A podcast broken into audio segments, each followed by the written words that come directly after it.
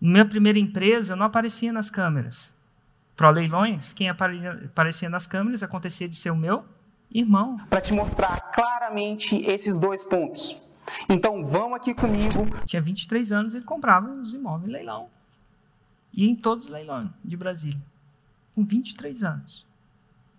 Eu apareci nas câmeras a partir de que eu ensinei, comecei a ensinar os 6 em 7. Todo mundo quer mais cliente, certo? E aí a primeira coisa que o seu negócio está indo bem. A partir de que eu ensinei, comecei a ensinar os 6 em 7 por um motivo mais pessoal.